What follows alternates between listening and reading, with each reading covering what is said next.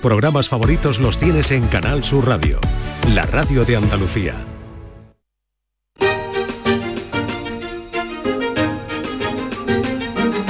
En Canal Sur Radio, Días de Andalucía, con Carmen Rodríguez Garzón. Continuamos en Días de Andalucía en Canal Sur Radio en este día de San José, Día del Padre. Felicidades eh, a todos, a todas también, las que celebran su onomástica en este 19 de marzo, última jornada del invierno al que le quedan ya horas para dar paso a una primavera que nos dicen los expertos que será cálida y húmeda. Calor y lluvias que buena falta nos hacen desde la Agencia Estatal de Meteorología. Son las eh, previsiones que han hecho para la primavera y desde otros eh, portales meteorológicos hablan de que abril, que va a estar aquí ya en unos días, podría ser uno de los más lluviosos de los últimos 30 años. Claro, por una parte esto nos alegra enormemente, pero por otra tenemos, tememos que la Semana Santa pueda quedar pasada por agua. Bueno, ya veremos. Hoy hemos quedado, enseguida nos va a atender Juan de Dios del Pino, delegado de la Agencia Estatal de Meteorología Andalucía.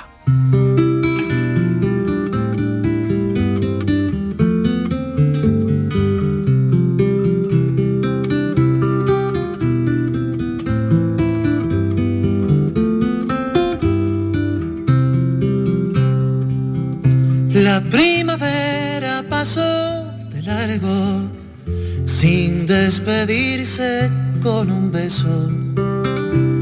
Solo ha dejado un silencio amargo al otro lado del dintel. Fue por no dar ningún paso en falso.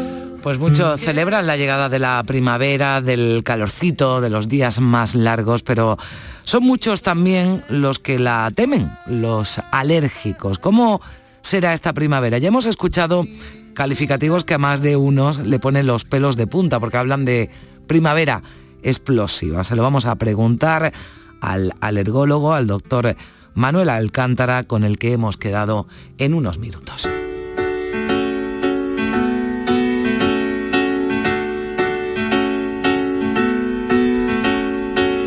Esta mañana me ha contado el gallo que el elefante le contó al castor que la culebra dijo a la piraña que esta mañana está más triste el sol.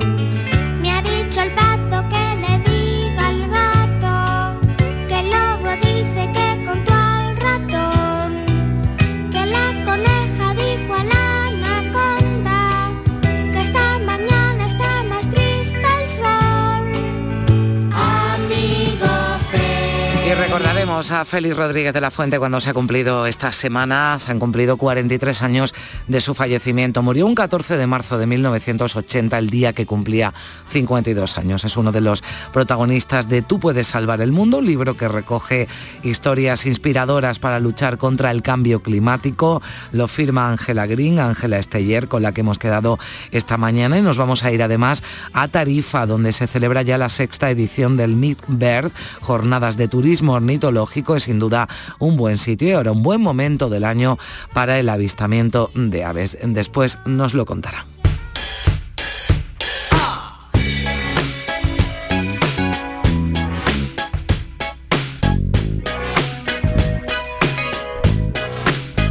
mi estrella de cine, mi reina del viento, que siempre estaremos, eh, como no, en Málaga, donde ya ha echado el cierre el Festival de Cine. Anoche se entregaron las biznagas, los premios del certamen y con Juan Luis Artacho vamos a repasar las películas premiadas. También haremos un poco de balance de cómo ha sido, de cómo ha ido esta vigésimo sexta edición del Festival de Cine en Español de Málaga.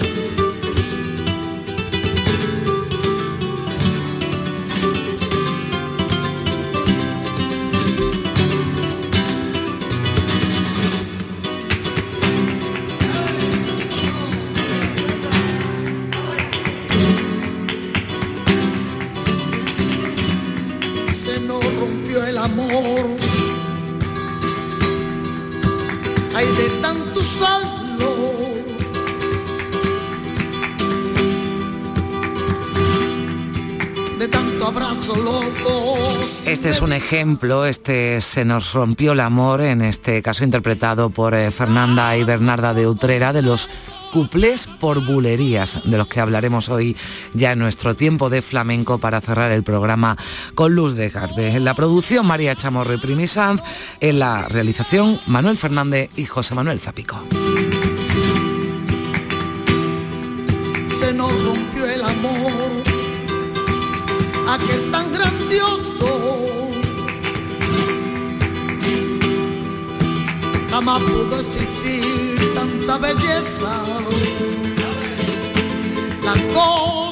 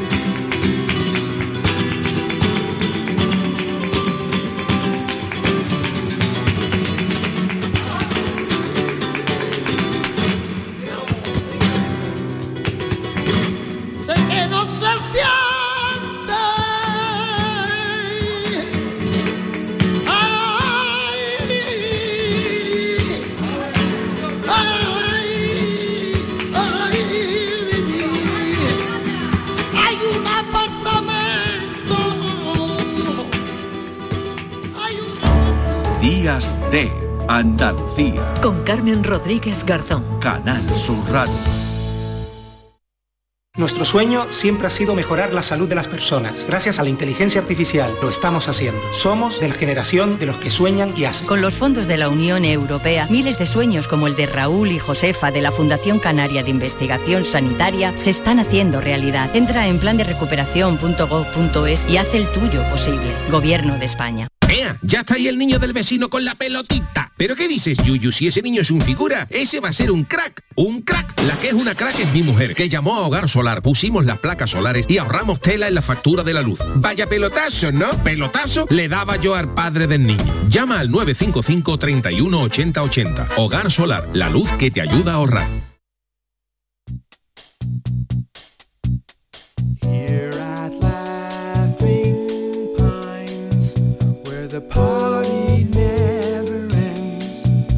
There's a spicy new attraction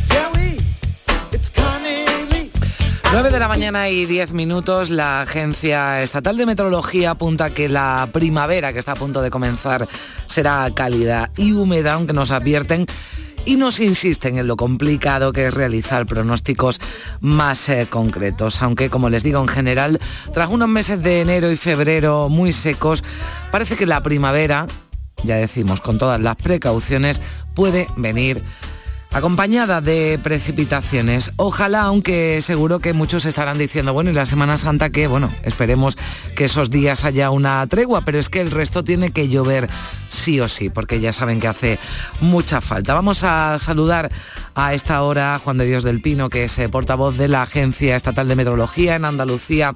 ¿Qué tal, Juan de Dios? Buenos días. Hola, buenos días. Bueno, a ver que me insiste en lo primero, que le pregunte si tenemos ya alguna previsión eh, fiable para, las, eh, para la Semana Santa cuando estamos a dos semanas del Domingo de Ramos. Bueno, tenemos previsiones probabilísticas, ¿eh? con lo que eso significa, son probabilidades, ¿no? Por ejemplo, lo- lo- la afirmación que ha hecho, ¿no?, de que va a ser una primavera cálida y húmeda con un 40% de probabilidad. Hay un 35% de que sea normal, tanto en precipitaciones como en temperaturas, ¿no? Eh, no es una cosa que se vea clara que vaya a ser cálida y húmeda.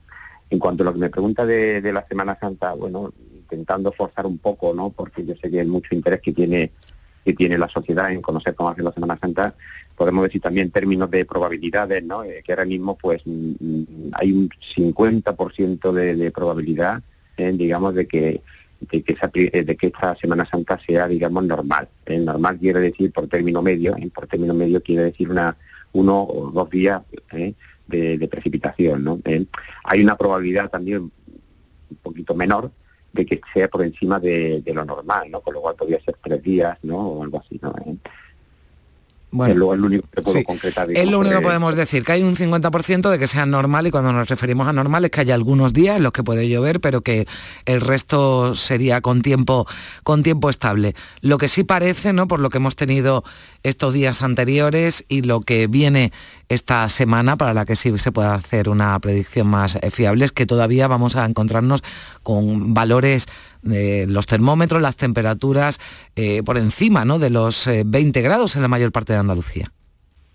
Sí, sí, así es, eso sin ninguna duda, ¿no? Seguimos con valores eh, relativamente altos, ¿no? Estamos por encima de la media, no vamos a estar por encima de la, por encima de la media en, en prácticamente toda Andalucía con temperaturas tanto las nocturnas como las diurnas, ¿no? Y lo que se tiene en el Valle del Guadalquivir, pues espera que las temperaturas eh, vayan subiendo, vayan subiendo. No se espera que se lleguen a los 30 grados, ¿no? Pero bueno, sí que se vayan aproximando, ¿no? Tendremos temperaturas por encima de los 20 e incluso ya a partir del, del- incluso hoy, ¿no? Eh, a partir de mañana ya superar los 25 grados, las máximas por encima de 25 grados y las mínimas siempre por encima de, los de los 10 grados, o Mm. de los 10 grados. Y dentro de, eh, insisto, y además eh, también si usted dentro de las previsiones para la primavera, con esos porcentajes ¿no? que van dando, claro, los porcentajes que señalan mm, son más altos cuando señalan que la primavera se puede presentar eh, cálida y húmeda. Esto no significa que vaya a estar lloviendo ni haciendo calor durante toda la primavera, pero son los eh, modelos ¿no? que más se acercan a, a lo que puede ocurrir en esta próxima estación. Sí, efectivamente, sí, son cálculos probabilísticos, ¿no? Se hacen muchísimos cálculos, ¿no? no porque no, no sabemos, no, no, no, no conocemos bien el presente, entonces tenemos varios presentes y a cada presente le calculamos un futuro, ¿no? Por decir algo, ¿no? Luego clasificamos esos, futuros y eso es lo que eso es lo que nos sale, ¿no? Que va a ser la probabilidad un poquito mayor en el estado que y húmeda. Pero fíjese que llevamos un mes de, el mes de marzo y, y las precipitaciones han sido, digamos, por debajo de lo normal, ¿no? Y lo que se espera para la semana próxima es que no llueva por lo cual ya tenemos prácticamente el mes de marzo descontado de ese cálculo que habíamos hecho, ¿no? Pero de, cumplirse, pues esa precipitación que se espera eh, sería para, los meses de abril y mayo, ¿no? Mm. Bueno, hay predicciones por todos sitios, hemos acudido a la fuente oficial, Agencia Estatal de Meteorología, pero le digo, hay predicciones que apuntan, por ejemplo, a que podríamos estar ante un mes de abril que podría ser eh, el más lluvioso de los últimos 30 años.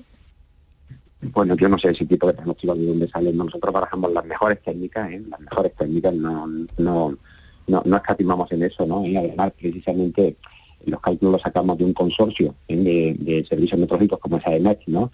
Europeo, ¿no? Y además que es reconocido como, como el mejor del mundo, ¿no? En este caso podemos sacar un poco pecho de que superamos incluso a servicios meteorológicos eh, americanos, ¿no? Y lo que tenemos es esto, no tenemos otra cosa, ¿no? Lo demás, bueno, pues entra en el, el- el terreno de la opinión, de la especulación o lo que se quiera decir, ¿no? Eh, Y luego hay que tener en cuenta también el alcance de los pronósticos, ¿no? Eh, Nosotros pronosticamos así por días, ¿eh? solo podemos hacerlo a una semana, 10 días máximo, ¿no? Pronósticos ya, digamos, hablando de semanas o hablando Mm. de meses, ¿no? Mm, Ligeramente por encima de la media, por debajo de la media, ¿no? Eso ya sí podemos hacerlo a un mes o a, o a tres meses vista, ¿no?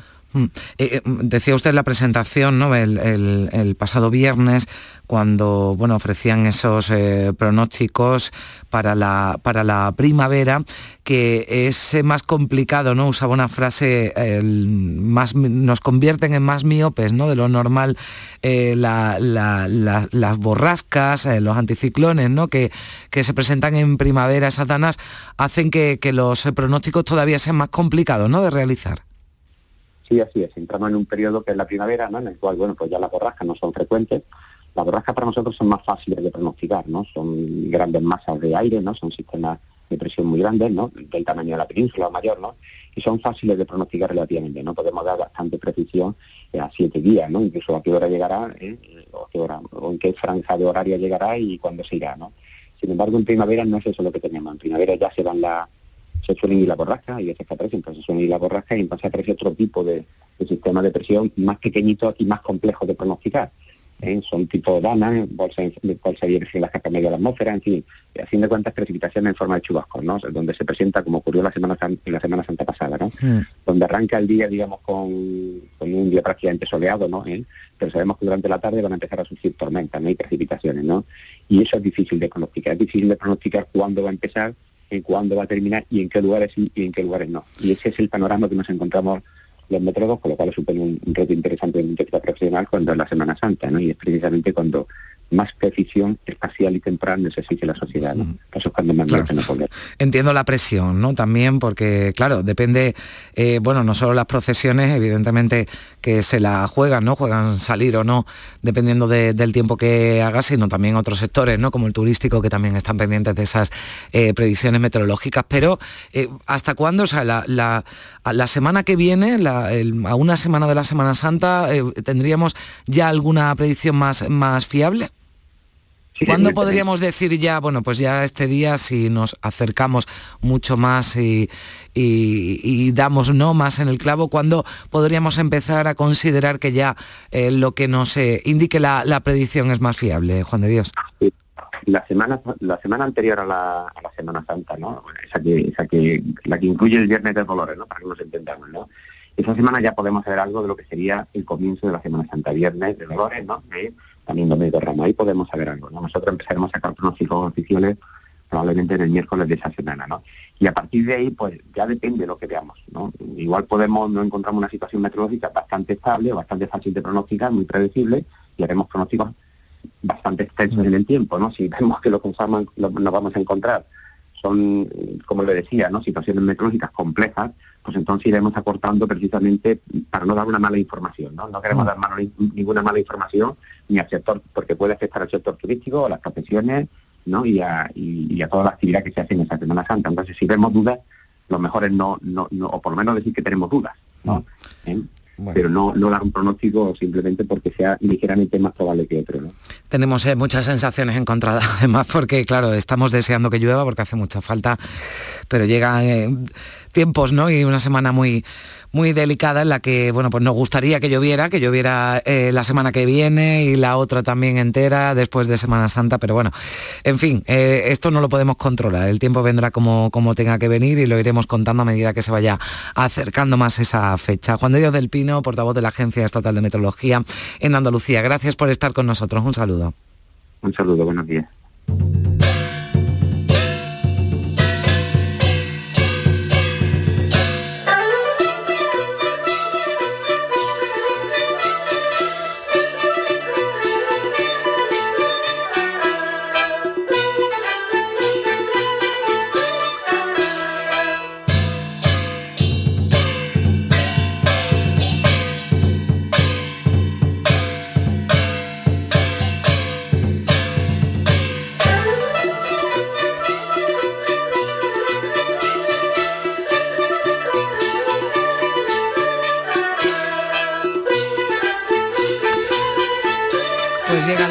Primavera, va a llegar mañana y también la pesadilla para muchos, para los alérgicos, porque hay quien ya habla veremos también qué nos dice un experto sobre la primavera explosiva en cuanto a alergias.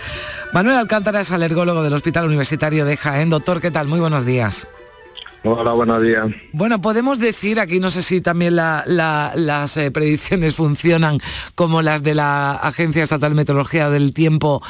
Eh, hay que esperar un poquito, ya podemos adelantar cómo va a ser la primavera para los que sufren o sufrimos alergias. Mm, Bueno, eh, sí hay ciertos modelos que nos, nos permiten predecir un poco esa eh, cómo va a evolucionar y de hecho la Sociedad Española de Alergia el día 22 pues hará la presentación de esos datos de previsión a través del Comité de Aerobiología que tenemos en la sociedad. Eh, desde un punto de vista genérico, hasta que nos presente esos datos, digamos, los compañeros expertos en el tema, mm, la escasez de lluvias durante el invierno, incluso el otoño, pues tampoco hacen prever que haya una primavera excesiva porque las plantas necesitan de, de agua, salvo que ahora comenzase a llover y eso produjese una recuperación de, de la misma en cuanto a polinización. Mm. Claro, pero estas eh, altas temperaturas, ¿no? También que hemos tenido estos días han eh, contribuido, ¿no? A que a lo mejor se adelante, ¿no? La polinización de algunas de algunas plantas, porque ya se están dando, ¿no? Episodios de, de, alergia. ¿Quiénes son las que lo, los que lo están sufriendo ahora? Los que son alérgicos a, a qué, doctor? Ahora mismo les corresponde la polinización del ciprés y es verdad que esa buena temperatura que, hemos tenido pues ha hecho pues que digamos que explosione el polen de este árbol pues de forma más intensa que lo que teníamos digamos en semanas previas, pero corresponde con la época normal de- del ciprés. El, el buen tiempo lo que ha hecho pues que se concentre el polen en esta época, lo cual no puede suceder con el resto de, de pólenes que, que suelen afectar a los enfermos alérgicos. Mm. Hombre, entiendo que depende de la alergia, doctor, que tenga cada uno, tendrá un año, una primavera mejor o peor, habrá quien esté sufriendo más los efectos, los que todavía, para los que todavía no ha llegado lo peor, ¿no?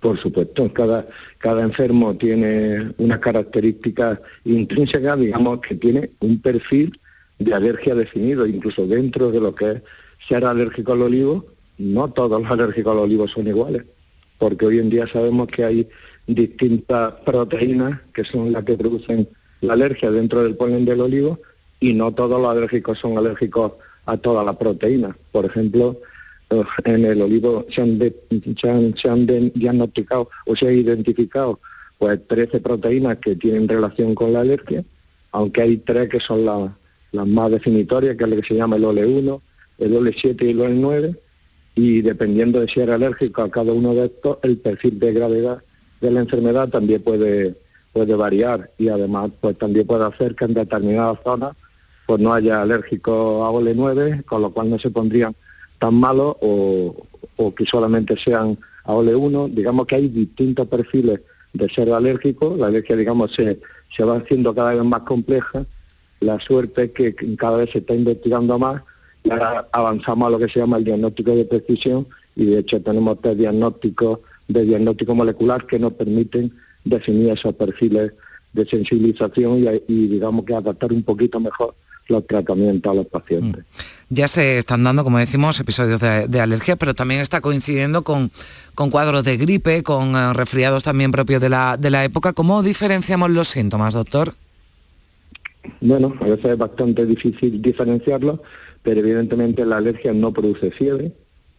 El moqueo de un paciente con rinitis alérgica es agüita, o sea, como que uno dice limpiarse la nariz y lo único que hace es mojar el, el pañuelo, mientras que a lo mejor en un catarro tenemos una mucosidad un poco más espesa, eh, incluso de aspecto feo, y luego, por supuesto, el malestar general, la fiebre, son síntomas de los virus. Lo que sí suele pasar es que al coincidir primavera en un alérgico más una infección vírica, esto puede agravar los síntomas de, la alergia y de ahí que los enfermos alérgicos deben de estar haciendo su tratamiento preventivo porque así por lo menos disminuirían esa afectación incrementada que pueden producir los virus. Mm, Y al margen de la eh, medicación ¿no? que puedan tomar algunos pacientes con, con alergias. ¿Cómo, ¿Cómo se pueden paliar los, los efectos? ¿Qué medidas podemos tomar los propios ciudadanos, los que padezcan alguna, alguna alergia para, para minimizar ¿no? esos efectos y esos síntomas? Bueno, de siempre se, se aconseja. Es, di- es difícil, por lo menos, como decimos aquí en Jaén, donde nosotros realizamos la actividad y donde vemos el día a día de nuestros enfermos, cuando llegue la época del olivo, que será en mayo, pues es muy difícil a veces llevar a término las medidas, pero bueno, siempre solemos reco- recomendarlas de que evidentemente que se hagan actividades de ocio más bien en lugares cerrados, en lugar de en lugares abiertos, no salir al campo, si uno va en el coche que vaya con la ventanilla cerrada para que el polen pues no impacte con, el viento, incluso se, com- se complica la cosa si vamos en el coche, que se usen gafas de sol. El COVID por lo menos nos ha llevado a, a una buena conclusión, es que las mascarillas FP2 protegen bastante a los enfermos alérgicos, de ahí que aunque haya bajado por suerte la incidencia de COVID y la gravedad del COVID que estamos viviendo en la actualidad, pues los enfermos alérgicos sí que sería recomendable que utilizasen las mascarillas SP2, sobre todo cuando estén en ambientes pues, al aire libre y demás, para disminuir la exposición. Bueno, pues ya lo saben, ahí tienen esas recomendaciones del doctor. El próximo día 22, nos dice usted, desde la Sociedad Española de Alergología se van a hacer esas previsiones ya y bueno, nos haremos una idea de cómo queda el mapa alérgico para esta, Sí. esta primavera. Bueno, pues el que tenga también mucha paciencia y a cuidarse también. Eh, Manuel Alcántara, alergólogo del Hospital Universitario de, de Jaén, muchísimas gracias por, por estar con nosotros. Gracias por atendernos. Muchas gracias a vosotros. 9 y 27 minutos de la mañana.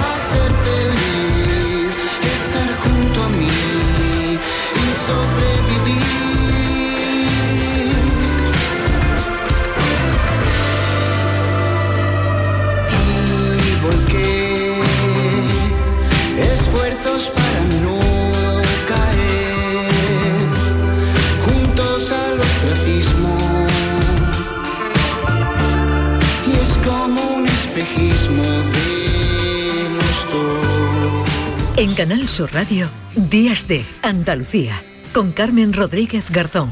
Nuestro sueño era revolucionar el sistema alimentario para hacerlo más sostenible y eficiente. Y lo estamos haciendo. Somos de la generación de los que sueñan y hacen. Con los fondos de la Unión Europea, miles de sueños como el de Aura, de Groots Hydroponics se están haciendo realidad. Entra en plan de recuperación.gov.es y haz el tuyo posible. Gobierno de España. Canal Sur Radio. Cinco Océanos, la boutique del congelado, abre nueva tienda en Sevilla, en Triana. Hasta el 9 de abril, pollo entero a 1,90 la unidad. Cinco Océanos, especialistas en productos congelados. Variedad, calidad y precio con la mejor atención. Pollo entero a 1,90 la unidad. Nuevo Cinco Océanos en Triana, calle Pajes del Corro 96. Estás estupenda. Gracias. Medicina estética en Clínica Doctor Ortiz. ¿Tu hermana y tu hermano también? Ellos cirugía plástica en Clínica Doctor Ortiz. ¿Y el pelo de tu marido? Ah, injertos capilares en Clínica Doctor Ortiz. Ahora en Clínica Doctor Ortiz ampliamos servicios. Ginecología general, funcional y oftalmología. Seguridad, confianza y satisfacción de nuestros clientes. Disfruta comprando en el comercio de Sevilla. Los comercios de la Federación de Autónomos del Comercio de Andalucía trabajamos para ofrecerte los mejores productos y servicios. Disfruta comprando en el comercio de Sevilla. Organiza FACOAN, Federación de Autónomos del Comercio de Andalucía. Financia Ayuntamiento de Sevilla. Llega el momento más esperado de las letras sevillanas. Del 22 al 26 de marzo, Tomares celebra su decimocuarta Feria del Libro, la primera gran cita literaria del año en España. Cinco días en los que Tomares reúne a los mejores escritores del momento. La gran fiesta del libro, con más de 120 autores, 30 presentaciones, actividades infantiles, librerías y editoriales. Ayuntamiento de Tomares. Tomares como a ti te gusta. Por fin la casa que estabas esperando en Sevilla. Metrobacesa presenta 10 promociones de obra nueva. Magníficas viviendas unifamiliares y en altura de 1, 2, 3 y 4 dormitorios. Todas con terrazas, piscina comunitaria y junto a la futura Ciudad de la Justicia. Obras ya iniciadas. Descubre más en el 955 25 25 y en metrobacesa.com. Metrobacesa, ahora sí.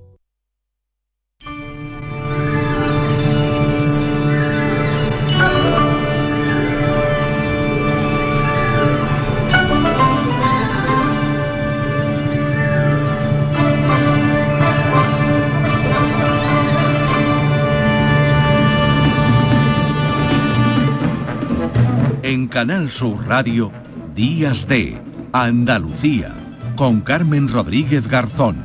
Hay alguien que ha llamado a la nuestra, así como se habla de la cultura de la piedra, de la cultura del bronce o de la del bronce, de la cultura del hierro. Hay alguien que ha llamado a nosotros, a esta, a la nuestra, la cultura de la basura, la cultura de los desperdicios. Verdaderamente es muy posible que este poco poético denominador de nuestra era actual haya acertado. Porque hay quien más optimista nos llama la época del átomo, la época del automóvil, la época del petróleo, pero ciertamente lo que más nos diferencia de todas las otras épocas, de todas las otras culturas, lo que más preocupa y lo que verdaderamente más puede transformar radicalmente la posición de la humanidad en el presente es la basura.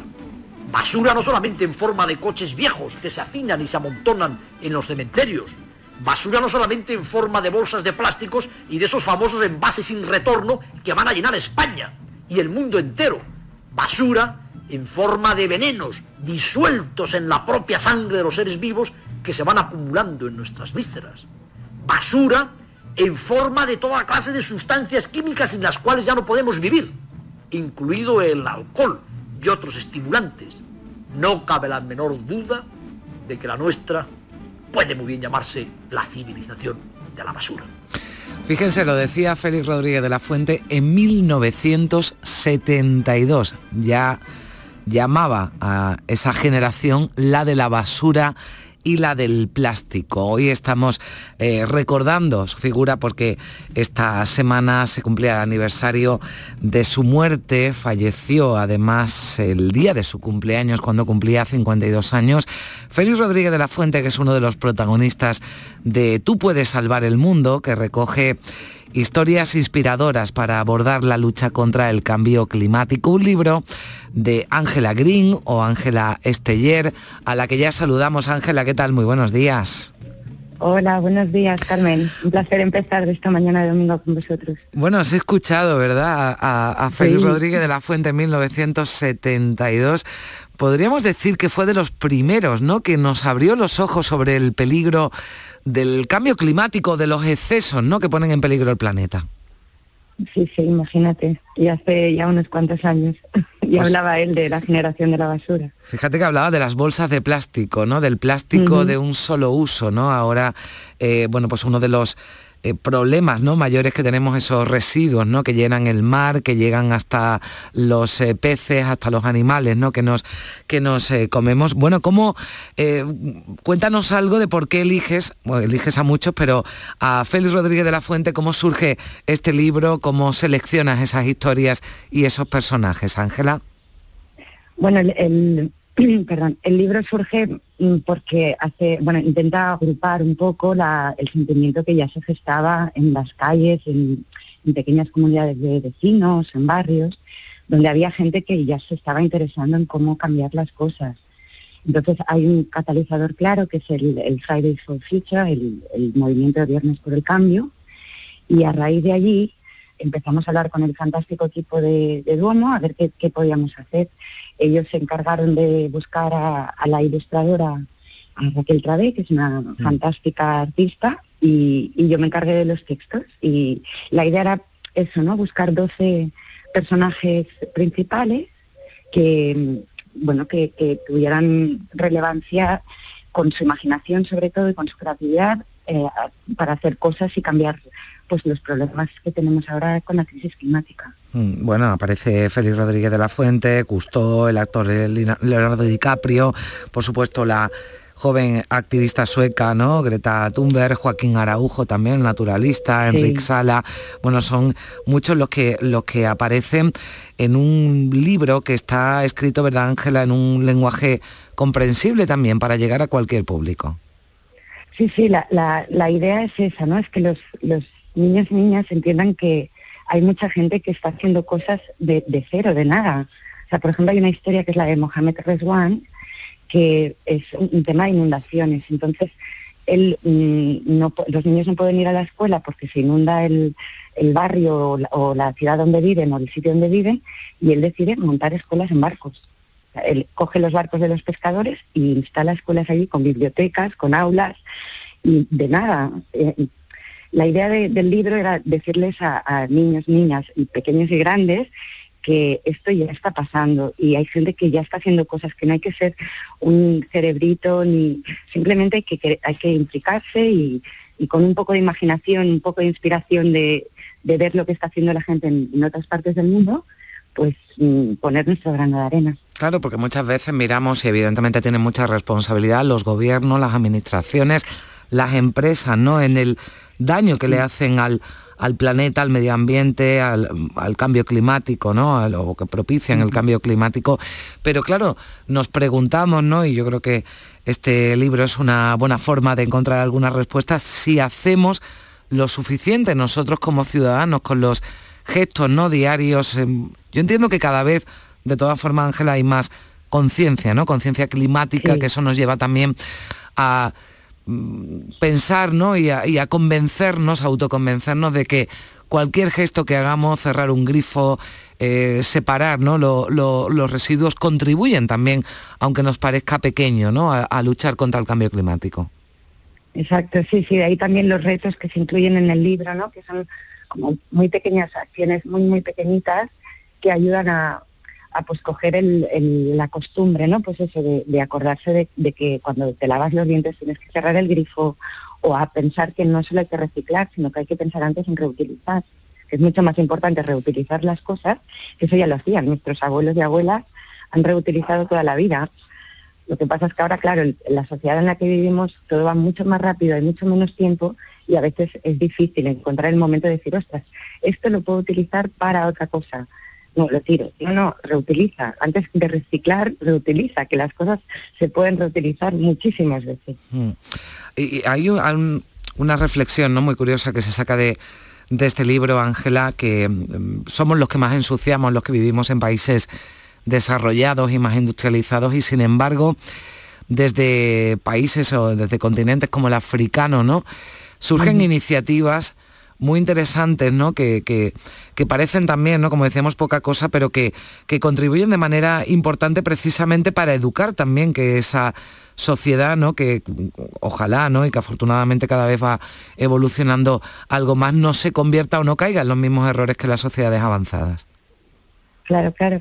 Ellos, yo creo que también, mm, sus, pues igual sus sistemas sanitarios o de limpieza son diferentes y tal vez pueden ver más el, el- los montones de basura que igual o las bolsas de plástico que se les acu- se acumulan y, y tienen la necesidad de, de- hay mucha gente que ha, tenido, ha, ha dicho voy a hacer algo esto no, pu- no puede seguir así entonces para ellos mm, bueno es, es, es otro, es otro continente.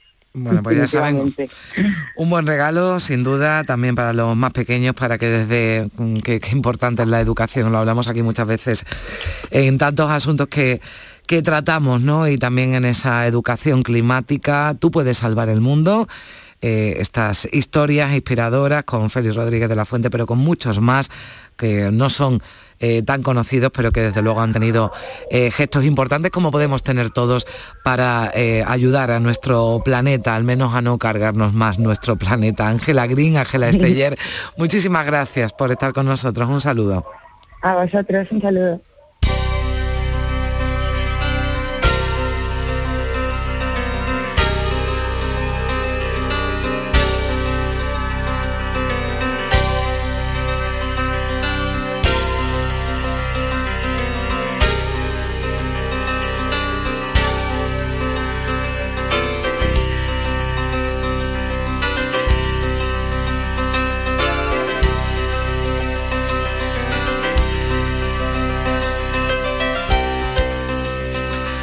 Pues ya que estamos hablando de naturaleza, nos vamos a ir a Tarifa, que celebra ya la sexta edición del Meet Bird del 14 al 26 de marzo. Llevan ya unos días eh, por esta cita, esta sexta edición del Meet Bird, turismo ornitológico, con muchas actividades en un evento de avistamiento de aves, puertas abiertas, exposiciones y citas sobre todo, que seguramente será lo que más expectación genere para eh, la observación de aves, de aves rapaces, de cigüeñas, eh, de aves paseriformes. Bueno, nos va a hablar de ello quien verdaderamente sabe, que es Diego Herrera, técnico del Observatorio Cazalla de Tarifa. Diego, ¿qué tal? Buenos días. Hola, buenos días. Pues aquí estoy rodeado de gaviotas, porque soy en la isla de Tarifa ahora mismo. Bueno, mira, si te callas un momentito, creo que yo ya he escuchado alguna... A ver.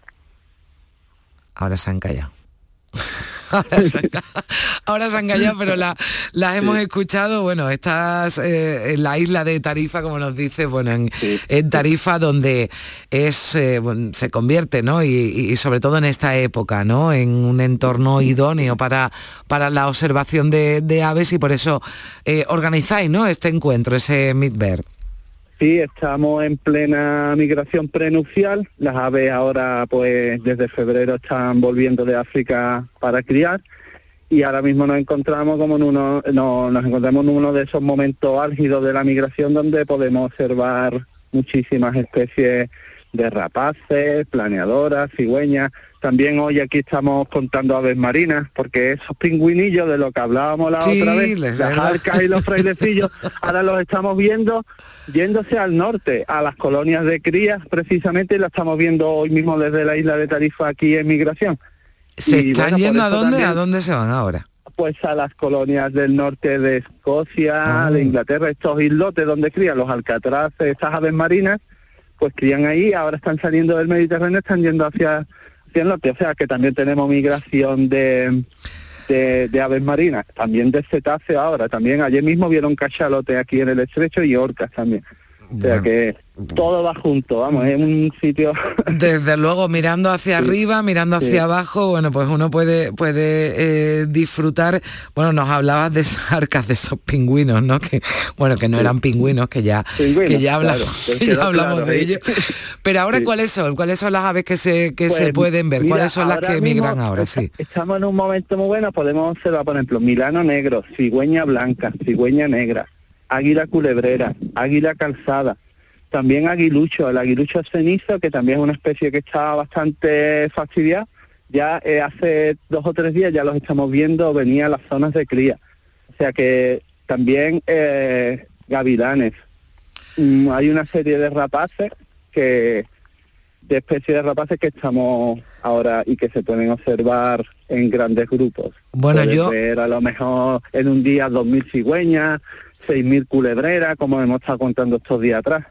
De yo- cosas espectaculares. Sí, yo claro, bueno, a mí la cigüeña sí, más o menos la distingo, la gaviota, pero de ahí no me saques. Claro, yo te pregunto, ¿hay que ser un experto eh, para, para el avistamiento de aves o simplemente ya el, el- el verla supone un espectáculo? Entiendo que también tenéis actividades para que quien no tenemos ni idea, ¿no? Si nos acercamos allí no, nos contéis un poquito qué especie es cada una, ¿no? Exa- Exactamente. Eh, El evento no solo va, mira, no solo va enfocado a la gente que ya sabe, sino también a que se quiere iniciar o que quiera mm, mejorar en esto. Y también va enfocado no solo a toda la gente que viene de fuera, de Europa, que están viniendo un montón de, gente, sino también para la gente local. Muy enfocada para eso, para que la gente conozca, conozca el fenómeno de la migración, mm, conozca las aves, conozca los cetáceos, porque no solo hablamos de, aves, ¿no? También estamos intentando que, mm, que sea un todo, todo lo que tenemos aquí en el estrecho en cuanto a biodiversidad. Y entonces también va enfocado mucho para la gente local, sí, de aquí de la zona del campo de Gibraltar, de Andalucía, mm, no solo para el turismo ornitológico de gente que siempre vemos ingleses, holandeses, sino también mucho aquí para que conozca y valore también lo que tiene. Mm. Porque las migraciones de las aves, ¿verdad, Diego? Nos dan mucha información, ¿no? También lo hablábamos cuando hablábamos de esos pingüinillos que no eran, que la- las migraciones, ¿no? Los, los movimientos que están teniendo las aves también nos da, nos aportan, ¿verdad? Mucha, mucha información. Sí, son como llamamos nosotros, son bioindicadoras, nos dan un- un- unas fichas de cómo va cambiando el clima, el todo este tema que siempre damos del cambio climático y todo esto. Por ejemplo, te voy a dar una cosa curiosa. El otro día apareció aquí un ave que tiene como máximo el, el monte Musa, que está en Marruecos. Pues ya hay, ya se ha detectado aquí en Tarifa otra vez, ha entrado este ave, ya ha sido dos o tres veces una rareza, a ver, puede ser una casualidad, pero ya se está dando. O sea, esas cosas, ¿no? De, de, de, de tema de viendo, igual a lo mejor este ave dentro de 10 años es mucho más asidua y, y eso también es lo que no- nos indica de aves africanas, como hablamos el otro día, que, que están apareciendo cada vez más por aquí. Ya en cuanto empiecen a criar y todo eso, se- ya se detecta la cría, una cría durante unos años, entonces ya quiere decir que, que, están colonizando. O sea, estamos pillando un poco el clima eh, africano. Bueno, pues yo te voy a decir una cosa, cuando aparezca por ahí alguna otra de estas raras, no- nos avisas, Diego, volvemos a llamarte, que a mí, yo ya me estoy aficionando a esto del, o me da mucha envidia, ¿eh? porque anda que no Pues se mira. tiene que estar bien en Tarifa ahora. Se llama colirrojo diademado y además todo el mundo, ¿no? Es un pajarito, es precioso, naranja, tiene un naranja bonito, búscalo ahora en Google y, y animo a todo el mundo que lo, que lo busque, colirrojo diademado. Y es lo guay también porque mm, todo el mundo que viene de que ha venido a Tarifa, ¿dónde está el diademado? Está aguantando ahí el tío. Lleva una semana aquí todavía, todavía no se ha movido y todo el mundo que viene también quiere verlo porque claro, si quieres ver ese ave tienes que irte a qué Entonces un lujazo también, eso como esos caramelos para los frikis también, que le encanta. ¿sabes? Van buscándolo, como decir, uff, qué guay. Aquí lo O tengo este, yo, al, al, al, es es, muy bonito. Es un pajarito de estos que, bueno, porque te provocan mucha, ¿Qué mucha. colores tiene? eh? Sí, sí, sí. Bueno, pues, eh, en fin, em, si, si llegan, bueno, lo- lo- los que están buscando los frikis, como decías tú, que lo has dicho tú, que lo has dicho tú, los frikis que buscan, bueno, pues esas especies y ahora mismo, bueno, pues es un hervidero de aves, ¿no? El estrecho. Esto, exacto, es como la migración y aparte esto ya, esto ya, vamos, le pone los dientes largos, ¿sabes? Ya hacen viajes, gente que ha viajado y ha venido al observatorio ya también preguntándome por este, dicho, ya de camino, tú me puedes decir dónde está, porque está bien, está en un pinar, está bien escondido, no se deja ver mucho, pero sí, los mando para allá y ya vienen después con una cara de satisfacción. Sí, sí, porque este bicho yo lo he visto en África, pero para ellos verlo aquí es como otro, es como un Pokémon. coleccionar, sí, sí, coleccionar.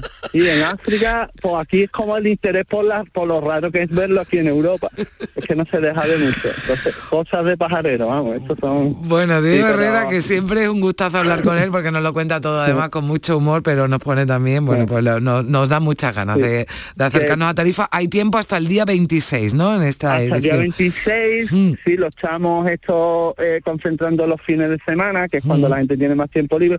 Quedan todavía cursos de rapaces para quien se quiera iniciar, tenemos otra salida, tenemos también una exposición del cholitejo en, en Casalla. Y bueno, vamos a seguir también durante toda la primavera haciendo eventos. Estamos en Tarifa, en el kilómetro 87 de la 340. Hmm. Y después nos podéis buscar por Instagram y por Facebook, que ahí colgamos mucha información de la migración, de, de todas estas curiosidades. O sea, buscan Y en bueno, Instagram o Facebook sí. Observatorio Cazalla de Sí. Tarifa y ahí os Y- encuentran, ¿no? Y que miréis al cielo, que miréis, que ahora estamos en plena migración, ya las aves van llegando, hay pajaritos, buscarlos, siempre mirad, tener también, no vayáis a chocar también, pero mirad un poquito más al cielo. Sí, sí, que, Diego, gracias como siempre. Venga, Nada, miraremos al cielo. Un otra, abrazo. un adiós, gracias, adiós. gracias, un abrazo, hasta luego.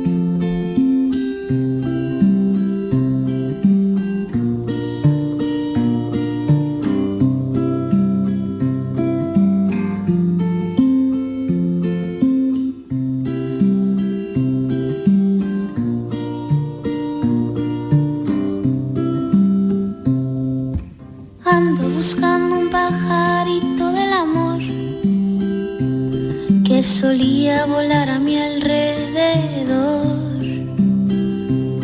que me daba besos al volar y me quería tanto hasta reventar.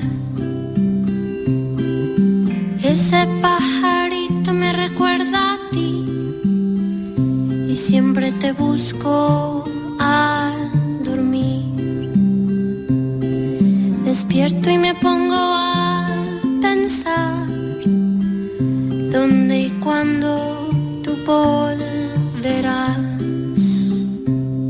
Yo sé, yo tengo la culpa, yo sé, te debo disculpas, yo sé. Días de Andalucía. Con Carmen Rodríguez Garzón. Canal Sur Radio. Solo con tu mano se crea una sonrisa. Únete a la red de voluntariado de salud mental de Andalucía y ayúdanos a construir una sociedad más justa y responsable. Cambiamos tu tiempo por sonrisas. Busca la asociación más cercana a tu domicilio en la web saludmentalandalucía.org. Campaña subvencionada por la Consejería de Inclusión Social, Juventud, Familias e Igualdad. Nuestro sueño era llevar nuestro vino a cualquier parte del mundo, de una manera innovadora, y ahora lo estamos haciendo. Somos de la generación de los que sueñan y hacen. Con los fondos de la Unión Europea, miles de sueños como el de Pilar, Francisco y Rocío de Bodegas Robles se están haciendo realidad. Entra en plan de recuperación.gov.es y haz el tuyo posible. Gobierno de España. La información más útil, el detalle de lo que pasa en Andalucía y en tu entorno más cercano, lo tienes en La Mañana de Andalucía con Jesús Vigorra. Con toda la actualidad, los protagonistas y las opiniones que te interesan. Buenos días Andalucía, son las 6 de la mañana. La Mañana de Andalucía con Jesús Vigorra. De lunes a viernes desde las 6 de la mañana. Más Andalucía. Más Canal Sur Radio. Bajo el cielo de Andalucía.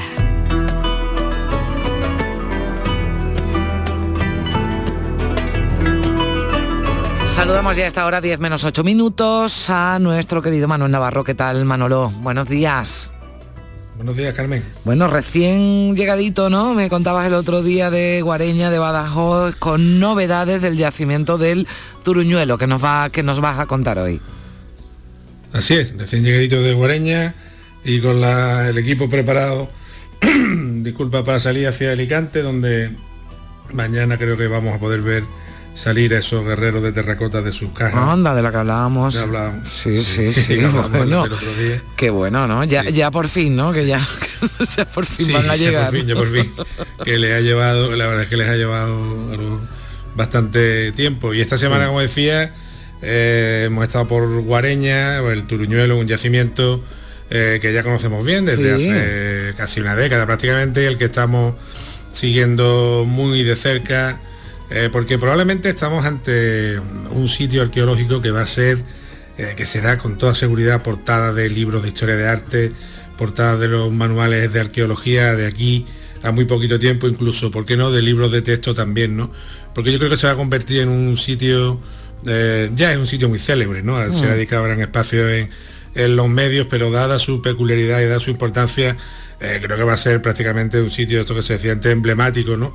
De la, de la arqueología eh, española. Y bueno, como te decía esta semana, en, en ese afán por seguir todo lo que pasa en el Turuñuelo, en ese afán por conocer todo lo que son sus ajuares, incluso eh, en comparación fuera de España, que como bien sabes también estuvimos en Italia Mm. hace poco con los directores, eh, bueno, pues comparando materiales de, con los que ellos han, han excavado en, en, en Badajoz, en Guareña, ¿no?